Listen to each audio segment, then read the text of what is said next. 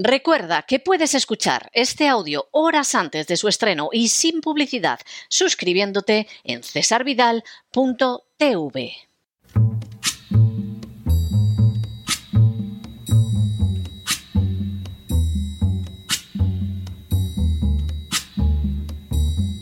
La voz con César Vidal, desde el exilio.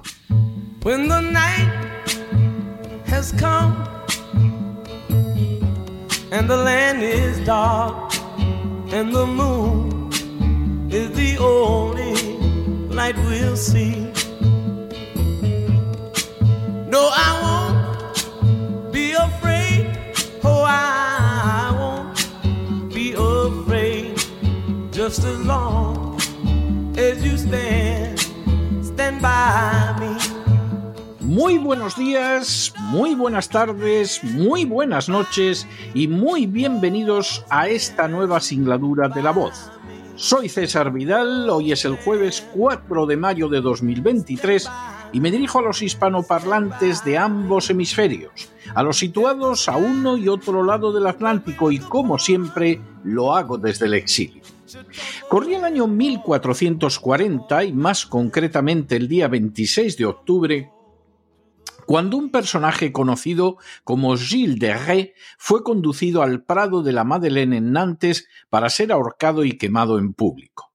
La ejecución resultaba llamativa, en primer lugar porque de Ré pertenecía a la nobleza francesa ostentando el título de barón. Además, de Ré había sido un colaborador estrecho de Juana de Arco, que sería canonizada por la Iglesia Católica, y el verdadero artífice de sus victorias como la toma de Orleans. Pero con todo, lo más sobrecogedor era la razón por la que se procedía a su ejecución. Gilles de Ré era un abusador sexual de niños, en su mayoría varones, que había tenido como víctimas a no menos de un centenar de criaturas. Además de usarlos para su placer sexual, Gilles de Ré había colgado del techo a algunas de sus víctimas, las había desgarrado, las había decapitado e incluso había llegado a beber su sangre. Condenado por asesinato, sodomía y herejía, Gilles de Ré hubiera podido ser indultado por el rey dado sus servicios a la corona, pero supuestamente rechazó el perdón regio. Murió ahorcado, pero a diferencia de dos de sus colaboradores ejecutados con él, su cuerpo fue sacado de las llamas antes de que llegara a consumirse. Con su muerte quedaron enterrados multitud de datos referentes no solo a sus crímenes, sino también a las personas que habían participado en ellos. En las últimas horas hemos tenido nuevos datos sobre la denominada lista de Epstein. Sin ánimo de ser exhaustivos, los hechos son los siguientes. Primero, Jeffrey Edward Epstein nació en 1953 en el seno de una familia judía de Brooklyn. Segundo, junto a su hermano Mark, Epstein comenzó su carrera profesional enseñando en la Dalton School de Manhattan, a pesar de carecer de título académico para ello. Tras ser despedido de este centro educativo, Epstein pasó al sector financiero, donde dio inicio a una firma propia y no dejó de crecer en influencia. Tercero, las actividades de Epstein en el sector financiero fueron en paralelo a la labor de proporcionar mujeres y menores de edad para que de ellos abusaran las más diversas personalidades. Cuarto, en el año 2005, la policía de Palm Beach, en Florida, comenzó a investigar a Jeffrey Epstein después de recibir la denuncia del padre de una niña de 14 años de la que supuestamente había abusado sexualmente. Quinto, Epstein se declaró culpable y en el año 2008 un tribunal de la Florida lo condenó por utilizar niños para la prostitución. La sentencia fue muy controvertida, ya que Epstein solo estuvo 13 meses en custodia, pero trabajando fuera de la cárcel, a pesar de que los agentes federales habían identificado nada menos que a 36 muchachas, algunas tan jóvenes como la de 14 años, a la que presuntamente había asaltado.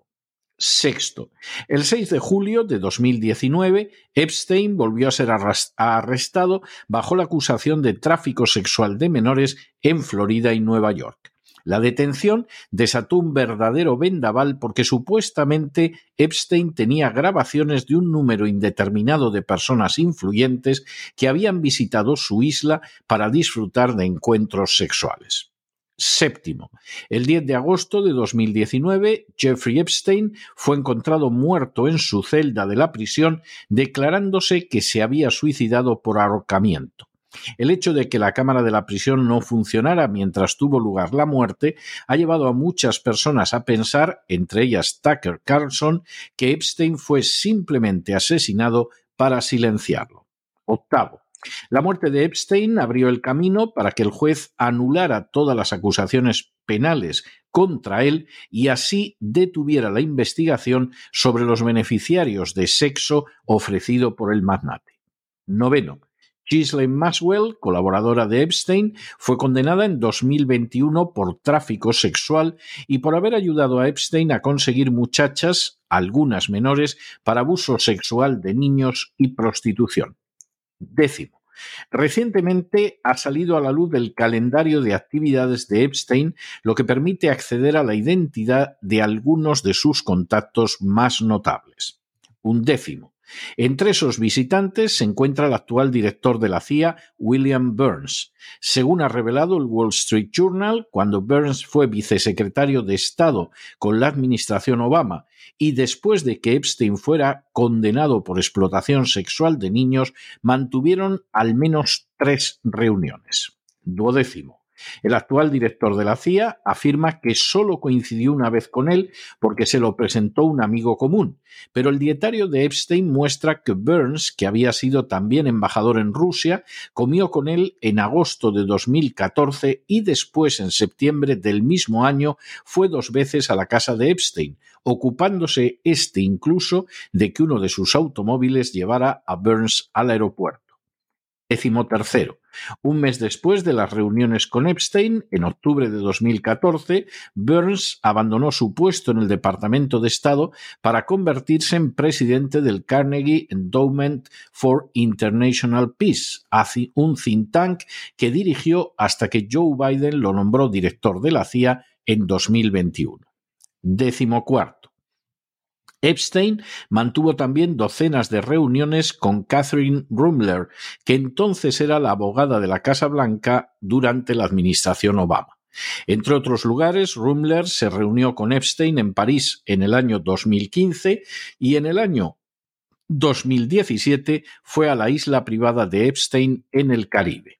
Décimo Rumler, que en el año 2020 pasó a trabajar como abogada en Goldman Sachs, ha declarado que no conocía a Epstein y que la relación fue puramente profesional. La verdad, sin embargo, es que mantuvieron docenas de reuniones y que Epstein incluso se interesó porque le concedieran un upgrade a primera clase en un vuelo de avión. Sexto. Mientras Rumler se planteaba su paso al sector civil, Epstein incluso le ofreció la posibilidad de convertirse en la representante legal de la fundación de Bill y Melinda Gates. Décimo séptimo. Epstein también conectó a Rumler con Ariane de Rothschild, actual CEO del banco suizo perteneciente a la banca judía del grupo Edmond de Rothschild. Décimo octavo. Ariane de Rothschild, de hecho, se reunió con Epstein más de una docena de veces después de que fuera condenado como abusador sexual de niños, e incluso compró cerca de un millón de dólares en objetos subastados en representación de Epstein en los años 2014 y 2015. Noveno. En 2015, la señora Rothschild se convirtió en presidenta del banco y negoció un contrato de 25 millones de dólares con la Sather Trust Company de Epstein para que le proporcionara al banco análisis de riesgo y aplicación y uso de ciertos algoritmos. Vigésimo. En 2019, cuando Epstein fue arrestado, el banco declaró que la señora de Rothschild nunca se había encontrado con Epstein ni mantenía relaciones de negocios con él. Con posterioridad, el banco ha tenido que admitir que mintió en aquella ocasión y que la señora de Rothschild se encontró con Epstein, pero como parte de sus actividades normales en el banco. Vigésimo primero. Especial amistad fue la que Epstein mantuvo con el actor y director de cine Woody Allen, ya conocido por su atracción hacia menores de edad, y que durante los años 2014 y 2015 se reunió casi todos los meses con Epstein vigésimo segundo. La nueva entrega de material relacionado con Epstein muestra cómo también mantuvo relaciones con el ideólogo de izquierdas y lingüista Noam Chomsky, que se ha negado a señalar el motivo de las reuniones en la casa de Manhattan de Epstein en el año 2015. Vigésimo tercero. También el dietario pone de manifiesto las reuniones que mantuvo Epstein con Leon Botstein, presidente de la Universidad Bard, con la antropóloga Helen Fisher, con Joshua Cooper Ramo, entonces codirector ejecutivo de la firma de consultoría de Henry Kissinger, y con el primer ministro israelí Ehud Barak, con el que se ha rumoreado que Epstein compartía operaciones de inteligencia del Mossad. Y vigésimo cuarto, estos nombres se suman a los de otros visitantes de la isla de Epstein, como por ejemplo los políticos Al Gore, Bill y Hillary Clinton, Joe Biden, Barack Obama, Bernie Sanders o John Podesta, el actual rey Carlos III de Inglaterra, gente del mundo del espectáculo como Alec Baldwin, Robert De Niro, Tom Hanks, George Clooney, John Travolta o Angelina Jolie, o magnates como Oliver Sacks o Bill Gates. La historia de ese muchacho judío nacido en Nueva York y llamado Jeffrey Epstein constituye una aventura digna de la pluma de un novelista de la talla de Honoré de Balzac. Tras un breve ejercicio de la docencia sin tener titulación para ello, Epstein saltó al mundo de las finanzas, donde logró en tiempo récord convertirse en un personaje prácticamente indispensable. Ahora sabemos que una parte de su éxito residía en el manejo del sexo en las relaciones personales y que ese sexo incluía no solo la práctica del proxenetismo, sino también el abuso de menores de edad hasta qué punto sus relaciones y visitantes compartieron esos vicios para acomodados y hasta qué punto se quedaron situados en la corrupción o simplemente en tratos de negocios o tratos sociales es algo que no sabremos posiblemente nunca. Si Tom Hanks o John Travolta visitaron a Epstein simplemente porque eran celebridades que decoraban una fiesta, o si disfrutaron de relaciones sexuales con prostitutas o menores, no lo sabremos jamás. Si Woody Allen se reunió con él mensualmente durante dos años por consejo de su psicoanalista o porque compartían el gusto por las menores de edad, quizá nunca se aclarará. Si la plana mayor del Partido Demócrata, desde los Clinton a Joe Biden, pasando por Obama o Bernie Sanders, solo fueron a discutir con Epstein asuntos de poder o también a disfrutar de placeres delictivos, es algo de lo que no tendremos noticia jamás. Si Bill Gates u Oliver Sacks recibían asesoría financiera o abusaban de criaturas, nunca quedará esclarecido. Y si Ehud Barak se reunía solo con personas interesantes por mediación de Epstein o se aprovechaban de una colaboración entre Epstein y el Mossad, jamás será de dominio público. Sin embargo, sí hay algo que resulta innegable. Todos y cada uno de los personajes, incluido el actual director de la CIA, Noam Chomsky, icono de la izquierda, eran sabedores de que Jeffrey Epstein abusaba de menores y había incluso sido condenado por ese delito. Y esa circunstancia no los llevó a distanciarse de él, ni muchísimo menos. La banca internacional, la política las mayores alturas, el mundo del espectáculo, la academia, las finanzas, no le hicieron ascos a reunirse una y otra y otra vez con un delincuente sexual, aunque luego sus mensajes públicos fueran en dirección opuesta. El poder, a fin de cuentas, es poder, y se caracteriza, entre otras cosas, por hacer lo que se impide hacer a otros.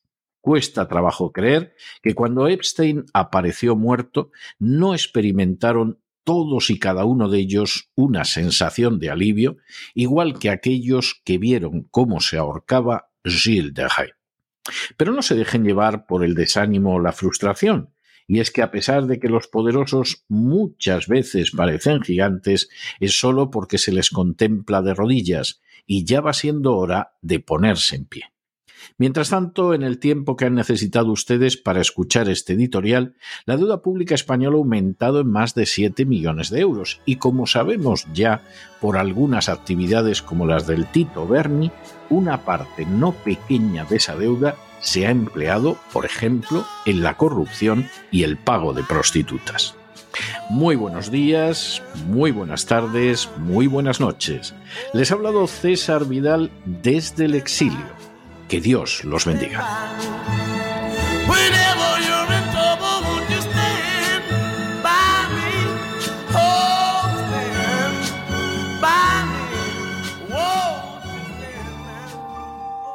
Esta sección está patrocinada por crowdfunding con el siguiente mensaje.